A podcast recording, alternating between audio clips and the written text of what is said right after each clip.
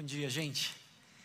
Que a graça de Jesus alcance sua vida, sua casa, sua família e molde seu coração para viver aquilo que Ele tem para você. Hoje a gente está continuando nossa série de mensagens Bem de Vida. Esse é o tipo de título que resolve, né? Você fala assim, bem de vida. Não tem que explicar, né? Você já entendeu. Bem de vida a gente, a gente quer viver algo assim, né? A gente quer ser bem de vida e tudo certo com isso. Mas em especial hoje a gente vai olhar para uma referência de qualidade de vida para uma pessoa que dá caminhos que de alguma forma personifica ser bem de vida. E talvez, diante da sociedade que nós vivemos, uma das reações seja dizer assim: Daniel, você não tem lugar de fala para falar sobre isso. Porque eu vou usar uma mulher como referência, eu vou dizer aqui que eu vou, eu vou defender, com base na história de uma mulher, que ela sabe viver, é o título da minha pregação, ela sabe viver. Enquanto eu pensava nisso, pensava também sobre essa referência dos lugares de fala que tanto moldam o discurso, a mentalidade moderna. E eu fiquei pensando sobre como a gente pode, de alguma maneira, ceder a esses discursos contemporâneos, e a gente pode se esquecer que a palavra de Deus é o absoluto que garante um lugar de fala sobre absolutamente qualquer assunto. Não é a minha voz que me dá lugar de fala, não é o lugar de onde eu falo, não é meu sexo, não é o meu gênero, não é a minha condição financeira, não é a minha raça, não é a minha experiência, mas é a palavra de Deus que dá norte, referência, sentido, direção para a nossa vida. Por isso, meu desafio para você hoje é que você se abra para a palavra de Deus, sendo você uma mulher e sendo você um homem porque os princípios, porque as verdades que Deus tem para comunicar por meio dessa história ultrapassam os limites ou as barreiras que a sociedade moderna constrói. Porque a verdade de Deus, ela rompe as barreiras, rompe as barreiras dos nossos preconceitos, rompe as barreiras dos nossos estereótipos, rompe as barreiras das construções que nós fazemos. Porque a palavra de Deus dura para sempre. Para sempre. Por isso eu quero convidar você a abrir a sua Bíblia no livro de Provérbios, que é o livro base da nossa conversa aqui hoje. E a gente vai ler Provérbios capítulo 31. Se você tem uma vida de fé, uma vivência no contexto da igreja, você já ouviu falar sobre essa mulher, a mulher virtuosa. E algumas mulheres olham para a mulher virtuosa como uma referência, como uma meta, um objetivo a ser perseguido. Mas há outras mulheres que olham para a mulher virtuosa e falam assim: não dá. Não dá, essa mulher aqui não existe, é bom demais para ser verdade. E eu não quero hoje, de forma alguma, gerar qualquer tipo de pressão, no sentido de você tem que ser como a mulher virtuosa. Inclusive porque essa pregação é para todos nós, mulheres e homens. Então, você, homem, não se exclua das verdades que estão presentes no texto. Especialmente porque ao longo desse mês o nosso objetivo é olhar para as referências do livro de Provérbios e encontrar a sabedoria bíblica para a vida financeira. E esta mulher, numa sociedade aparentemente ou evidentemente muito diferente da nossa, já conduzia a sua vida, a vida da sua família, com pródiga sabedoria financeira. Esse, esse texto, essa história, essa narrativa sobre essa mulher, ela é a percepção de um homem a partir dos conselhos recebidos pela sua mãe. Esse, esse capítulo de Provérbios foi escrito por Lemuel, e o texto vai nos dizer, no capítulo 31, versículo 1, os ditados do rei Lemuel contêm esta mensagem, que sua mãe lhe ensinou. Que acontece aqui é um homem, um rei, que está em processo de formação E agora, já como rei, ele passa a registrar a sabedoria que ele recebeu da sua mãe. Na época, ele um príncipe e ela uma rainha. E ela preocupada, porque olhava ao redor e encontrava nos reinos vizinhos referências ruins. Ela então olha para o seu filho e diz: Eu preciso dizer para você um padrão, uma referência feminina, para que quando chegar a sua vez de governar, você carregue com você elementos tão poderosos, verdades tão absolutas, que vão conduzir a sua escolha de uma companheira para estar ao seu lado e lhe ajudar no processo de governar essa nação. É uma mãe preocupada com o seu filho, mas também preocupada com o destino da nação, porque ela, como uma rainha, sabia do lugar, da importância, do valor que a mulher, que a rainha tinha na condução do reino. Ela por isso passa a listar características importantes. Ela diz, ela dá conselhos para o seu filho e conselhos sobre como escolher a mulher que seria sua esposa. Acerca dos conselhos para o seu filho, por exemplo, no verso 3, ele, ela diz para que o seu filho não dê sua força às mulheres no sentido de não envolver-se em relações afetivas fora do contexto da sua relação matrimonial. Ela fala sobre fidelidade. Em outras palavras, mantenha-se puro na condução do seu relacionamento. No verso 4, fala sobre a maneira como ele conduzir sua própria vida em relação às bebidas. No verso 8, fala sobre como ele deveria usar a voz dele em favor das pessoas que não têm voz em favor dos necessitados, no verso 9. Enfim, ao, ao estabelecer esses conselhos, o que nós temos aqui é uma mãe preocupada novamente com o seu filho, mas também com o destino da nação. O texto vai nos trazer uma pergunta. Ao longo do livro de Provérbios, uma pergunta que ecoa e encontra a sua resposta no capítulo 31. A pergunta é: quem encontrará? Quem encontrará esta mulher? E eu quero olhar junto com você para algumas características dela que podem ser importantes na forma como nós gerimos nossos recursos e os nossos bens. Veja o versículo 11. O versículo, eu, eu vou começar do versículo 11 porque há uma lição importante aqui. Daqui a pouco a gente vai passeando pelo texto e olhando referências importantes para nós. Verso 11 é dito assim: O marido, o marido desta mulher, tem plena confiança nela, e ela lhe enriquecerá a vida grandemente. Você olha aqui, você deve pensar assim: ah, ele casou com uma mulher bem rica, por isso essa mulher vai enriquecê-lo. Mas não é isso. no mundo antigo, naquele momento da história, como um desdobramento da realidade do pecado, nós vemos a mulher não sendo tratada ou vista de acordo com aquilo que Deus havia projetado. Pecado molda, afeta a forma como a sociedade passa a enxergar a mulher. Naquele contexto, as mulheres muitas vezes elas eram relegadas, deixadas de lado elas eram acessórios do seu marido e não esposas, não havia uma relação de cumplicidade. Havia, em muitos casos, relações muito fortes dos homens com os seus amigos, e as relações sexuais muitas vezes ficavam para as concubinas, não para a esposa.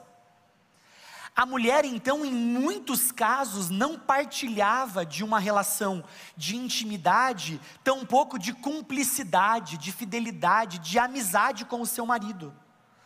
Em muitos casos, quando os maridos, a história conta que quando os maridos, por exemplo, viajavam, eles trancavam suas coisas para que elas não ficassem acessíveis às suas esposas, porque havia desconfiança. Não havia uma relação íntima o suficiente a ponto de garantir que um bem do marido seria preservado pela sua esposa. Mas a referência que a mãe de Lemuel traz é dizer que este marido tem plena confiança em sua esposa. Ele confia que a forma como a esposa vai lidar com os bens não vai ser no sentido de dizer isso é dele e isso é meu, mas isso é nosso. Ou seja, não existe prejuízo para ele que não seja prejuízo para mim também. Ela estabelece uma relação de tão profunda confiança que não há distinção.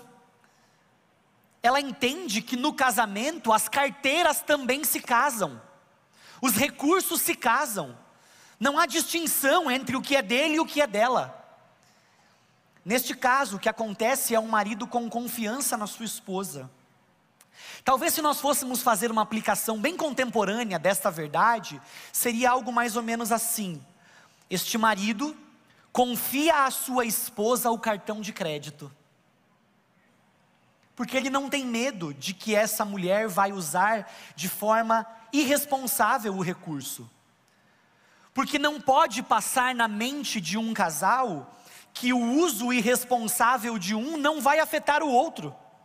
Porque a relação é de tanta cumplicidade que o prejuízo de um é o prejuízo de ambos. Não existe um em lucro e outro em prejuízo, ambos caminham juntos.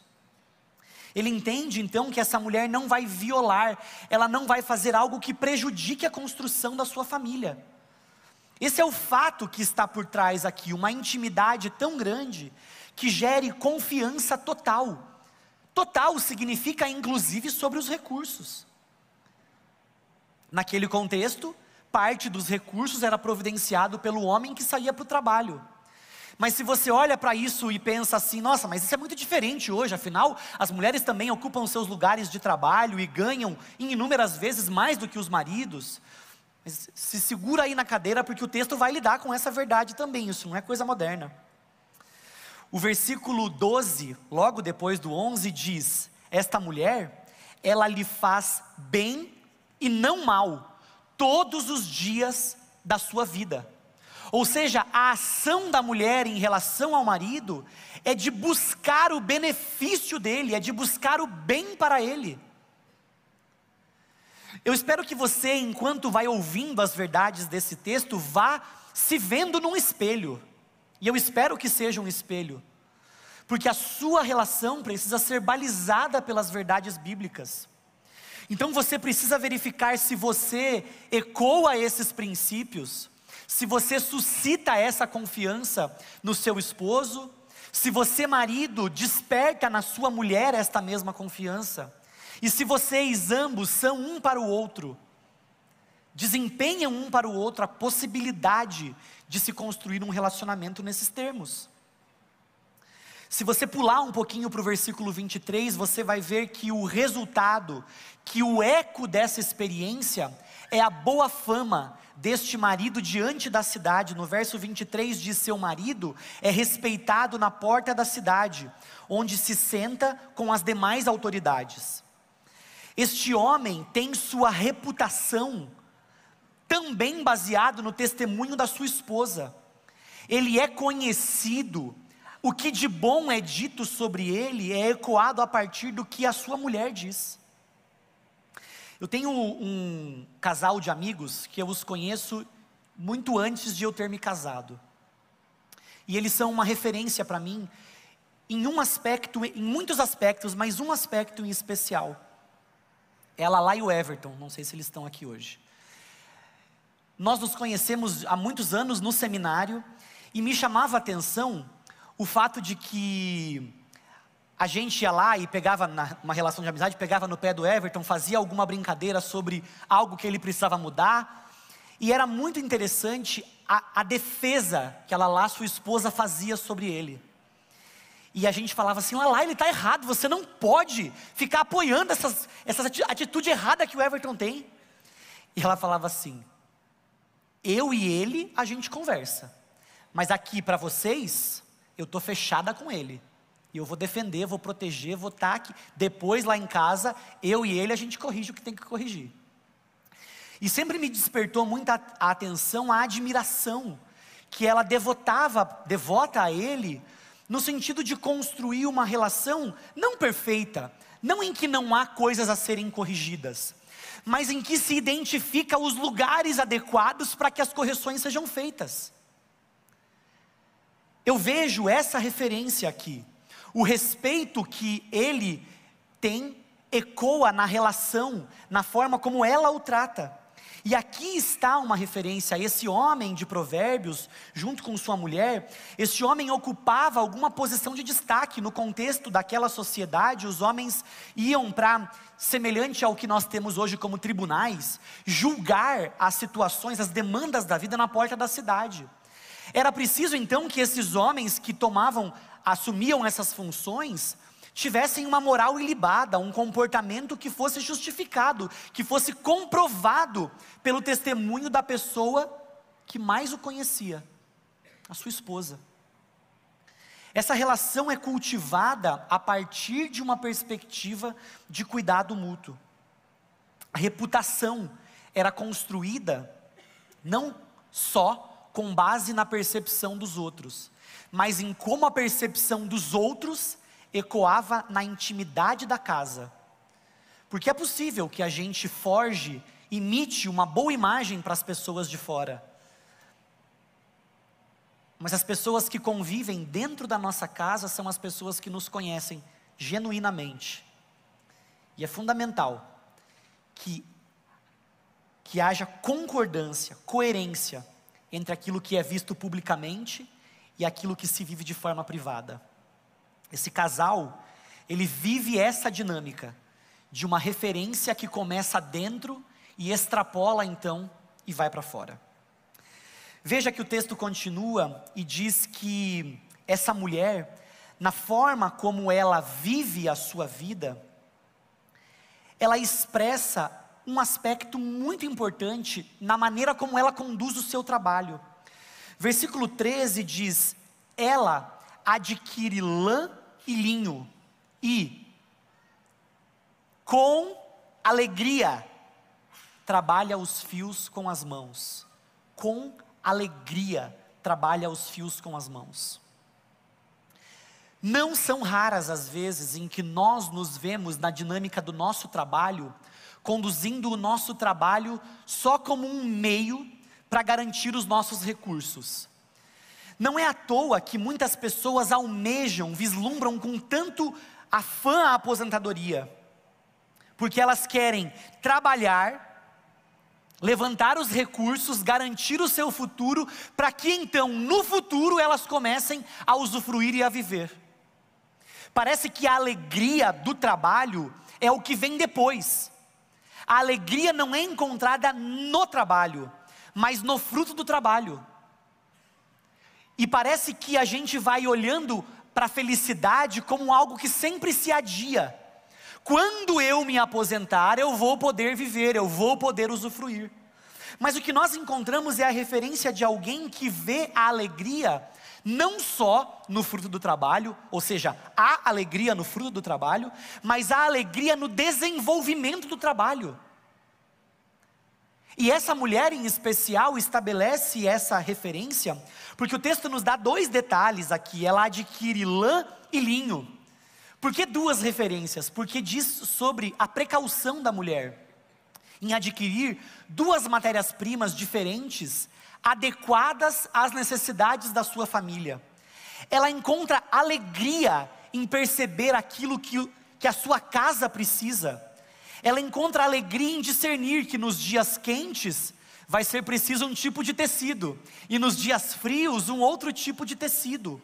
Há uma sabedoria empregada na forma de gerenciar a casa.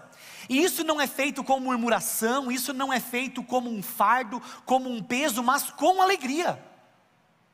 Qual que é o seu trabalho? É possível que você ocupe uma função de gerência, ocupe uma função, o seu trabalho se dê mais fora de casa. É possível que ali você desenvolva o seu trabalho com alegria. Mas para você também que encontra no cuidado da casa, no cuidado das crianças, na disciplina da casa, na gestão da família, ali também pode ser um ambiente de culto a Deus, algo que traz alegria ao seu coração, algo que é empreendido com alegria. É possível ter prazer. Veja que depois de dizer isso, o texto prossegue numa referência de trabalho de intenso labor, versículo 14: como um navio mercante, ela traz alimentos de longe.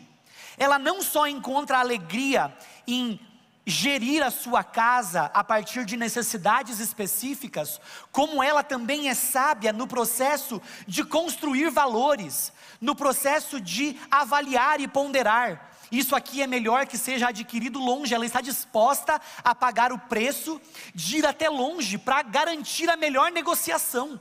Esta mulher é uma negociadora hábil, ela pechincha, ela sabe qual é o mercado mais barato. Ela sabe que tem coisas que ela vai comprar no atacadão e tem coisa que ela vai comprar no outro lugar que vai ter um preço melhor. A gente vai encontrando as referências de que não é simplesmente eu vou lá e eu faço, mas é como fazer aquilo que sempre se faz com inteligência aplicada àquilo. Como fazer as coisas que são necessárias e comuns a qualquer. Gente, todo mundo tem que ir no mercado, todo mundo tem que comprar comida, é assim. Mas alguns pedem delivery todos os dias. E no final do mês falam: Meu Deus do céu, a conta da comida veio muito alta. E há alguns que compram a comida, preparam a comida e aprendem que isso garante uma alimentação melhor e um custo mais baixo. É isso que o texto está dizendo. Sabedoria empregada na tomada de decisões sobre o uso das finanças. É preciso conduzir a nossa vida financeira com responsabilidade, sem terceirizar. Essa mulher é uma referência nisso porque ela encara a responsabilidade que lhe cabe com alegria e com profundo zelo. Me cabe gerir a casa, então eu vou gerir a casa como a melhor gestora dessa casa. Veja como ela continua a fazer isso, verso 15. Levanta-se de madrugada para preparar a refeição da família e planeja as tarefas do dia para suas servas. Lembre-se, é uma mãe, uma rainha, dando instruções para o seu filho. Então ela está num contexto em que há criadas, em que há servas no trabalho, no exercício da casa. Mas ela não é uma mulher rica e mimada, que terceiriza as responsabilidades, que, que joga isso na mão de alguém. O texto diz que é ela quem planeja as tarefas do dia para as servas. Ou seja, pra, se ela é capaz de planejar a, ta, a tarefa das servas, é porque ela é capaz de identificar o que precisa ser feito, a melhor maneira de ser feito e as pessoas adequadas para fazer. O texto mostra que novamente a sabedoria é empregada não para coisas que hoje nós consideramos elevadas demais ou coisas rebaixadas demais. A sabedoria é tão necessária para o seu marido na administração da cidade, no julgamento de casos que compõem a política da cidade. Ele é, a sabedoria é tão necessária ali quanto é necessária na gestão da casa. Perceba então que a questão não é os lugares em que nós exercemos a sabedoria, mas é o exercício da sabedoria proporcional àquilo que lhe foi confiado. Lhe foi confiado uma família para gerir? Faça isso com sabedoria, a partir da palavra de Deus. Lhe foi confiado uma empresa para gerir? Faça isso com sabedoria da palavra de Deus. Lhe foi confiado uma escola? Faça isso com sabedoria. Lhe foi confiado um estágio? Faça com sabedoria independente do tamanho da tarefa. Não existem tarefas elevadas demais ou rebaixadas demais que exijam mais ou menos sabedoria. A sabedoria bíblica é aplicável a todas as dinâmicas da vida. Verso 16. Essa mulher ela é uma empreendedora. O texto diz ela vai examinar um campo e o compra. Com o que ganha, planta um vinhedo. Essa mulher aqui, gente, ela é um fenômeno, né? Quem achará? Porque não bastasse tudo isso que ela faz, ela ainda tem competência para avaliar: é o terreno adequado? Esse solo é bom? Aqui vai vai vingar a nossa plantação? A gente vai conseguir ter um neste campo uma boa, um bom lugar para que o nosso recurso seja investido e ele frutifique, ele se multiplique. Veja que o texto não diz vai examinar um campo, pergunta para o seu marido e o compra. Ela age com base na autonomia que tem. Gente, eu não posso falar de mulher sem mencionar o movimento feminista. Porque a gente às vezes acha que precisa recorrer a elementos fora das escrituras para, por exemplo, atribuir valor à mulher. Meus irmãos, não é um movimento que faz isso, é Deus quem faz isso. Veja a referência de uma mulher empoderada, aqui, empoderada de responsabilidade, de sabedoria, de competências para o exercício da sua feminilidade. Sim, de forma frágil, como a gente vai ver daqui a pouquinho, com beleza, com graça, mas com força, com vigor, com a capacidade de tomada de decisões. Muito antes de a modernidade tentar atribuir algo de valor para a mulher a partir de um movimento. A Bíblia já responde aos equívocos nas tratativas das mulheres, ou com as mulheres. É a Bíblia quem primeiro olha para a mulher e diz: há injustiças sendo cometidas. É Deus quem primeiro diz: a mulher tem competências. Nós não dependemos do feminismo para isso. Muitas vezes dependemos porque a nossa relação com a palavra de Deus é pequena, porque não conhecemos as Escrituras. E aí nos dedicamos mais a conhecimentos fora da verdade de Deus do que a verdade de Deus. Mas se a sua leitura da palavra for uma leitura contextualizada, rotineira, frequente, você vai ser capaz de exercer sabedoria em todas as áreas da sua vida. O texto continua, verso 17. Ela é cheia de energia, forte e trabalhadora. Ela não é mole, ela não é fraca. Ela ficou forte por conta do esforço que é empregado cotidianamente para que suas tarefas sejam feitas. Verso 18, ela se certifica de que os seus negócios sejam lucrativos.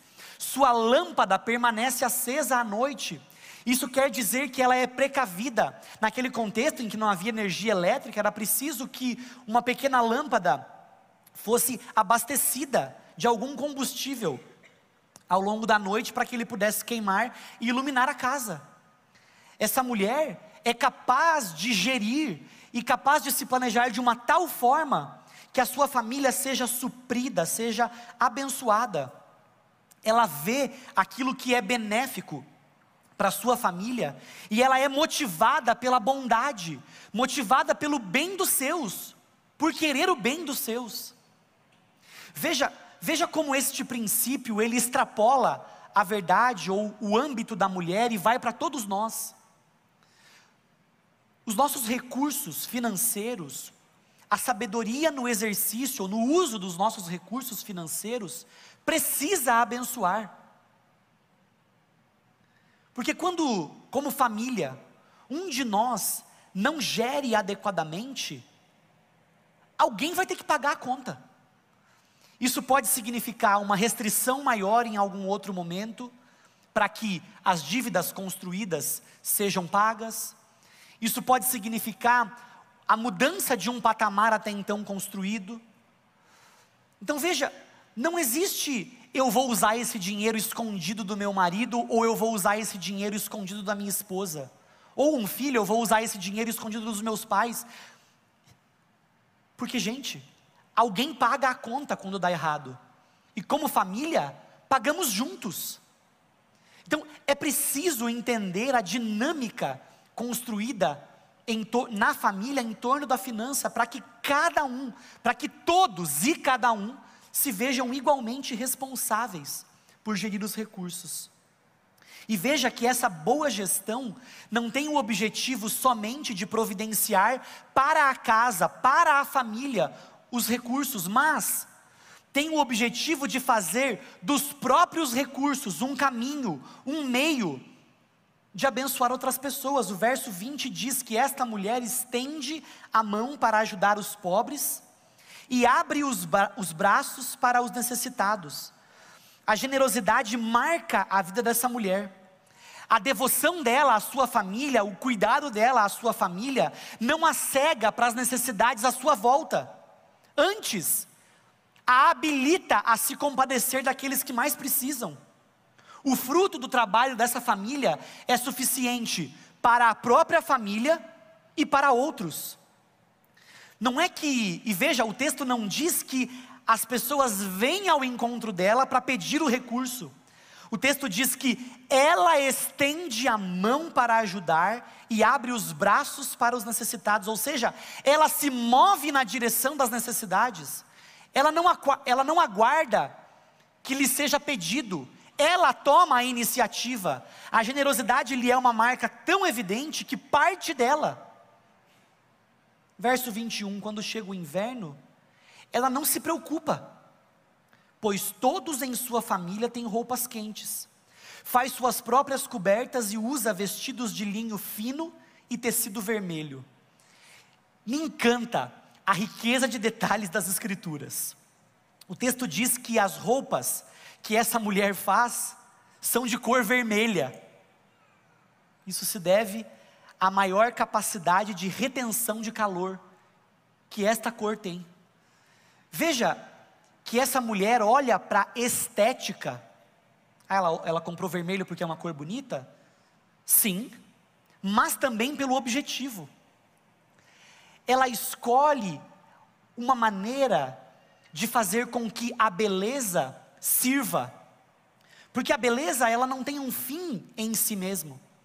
A beleza também serve a um objetivo maior ela encara no valor da beleza, na busca por algo bonito, um objetivo por trás ainda, que é o objetivo de servir, de construir algo. Há o valor da estética, mas essa estética está a serviço. Ou seja, a beleza não é simplesmente para gastar o dinheiro, eu vou comprar isso aqui porque é muito bonito. É bonito, brilha os olhos, encanta e serve. Veja o que o texto diz ainda no verso 25. Ela veste-se de força e dignidade e ri sem medo do futuro. Isso é muito bonito porque a palavra dignidade se refere às coisas que são elevadas, coisas que são acima do comum, além das coisas triviais. Ou seja, ela olha para a forma como ela se veste o texto não fala sobre somente sobre a beleza das suas vestes, mas sobre a dignidade como aquilo de que ela se veste. Ou seja, suas vestimentas evidenciam valores. Aquilo que a embrulha mostra os valores que ela carrega. Ela não é alguém fútil, ela não é alguém trivial, ela não é alguém cuja vestimenta desvia a atenção, porque aquilo de que ela se veste é a dignidade. E dignidade está profundamente relacionada ao caráter divino.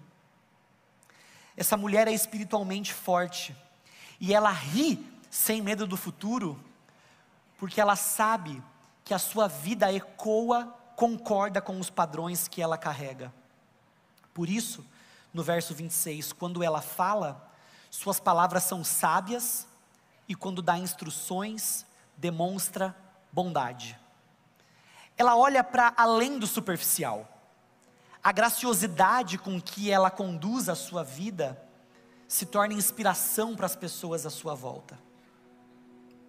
Texto não poderia terminar de outra forma. Verso 30. Os encantos, os encantos são enganosos e a beleza não dura para sempre, mas a mulher que teme o Senhor será elogiada. Porque no fim das contas, a sabedoria desta mulher está em temer o Senhor. É porque ela teme o Senhor que ela administra os seus bens da forma como administra. É o temor do Senhor que dá o norte de toda a sua vida. Por temer o Senhor, ela faz o que faz, ela age como age. E o resultado, o resultado que ela busca, não é a prosperidade financeira. Isso pode acontecer. Mas aquilo que de mais importante pode acontecer é a percepção do Senhor a nosso respeito. A mulher que teme o Senhor será elogiada. que você, temendo o Senhor, como um desdobramento, como uma consequência, como um fruto do seu temor pelo Senhor, você olhe para os seus recursos e os administre com sabedoria. Que você seja bem de vida como essa mulher, não como um fardo sobre os seus ombros, mas como inspiração para que essa vida te conduza no temor do Senhor, na boa gestão dos seus recursos. Nesse momento nós vamos orar e em seguida vamos juntos ter a oportunidade de partilhar os nossos recursos também, de contribuir com aquilo que Deus está fazendo. Faça isso movido por temor ao Senhor. Faça isso na perspectiva de alguém que tem a sua vida dirigida pelo Mestre. Que Deus nos abençoe. Vamos falar com Ele mais uma vez. Bom Pai, obrigado porque tudo que no passado foi escrito para o nosso ensino foi escrito, de modo que tenhamos nossa vida santificada e assemelhada ao padrão que o Senhor estabeleceu para nós. Inspira-nos ao temor do Senhor e que esse temor se revele na boa gestão dos nossos recursos. Em nome de Jesus. Amém. Na tela agora aparecem as contas da nossa igreja, são os caminhos financeiros para que você possa contribuir. Para você que está aqui presencialmente, à sua frente, nas cadeiras também existem os envelopes que você pode trazer aos cestos. E ainda lá fora nós temos as máquinas como mais uma possibilidade de contribuição. Que o temor do Senhor oriente você e isso te torne alguém bem de vida como essa mulher. Em nome de Jesus, Deus te abençoe.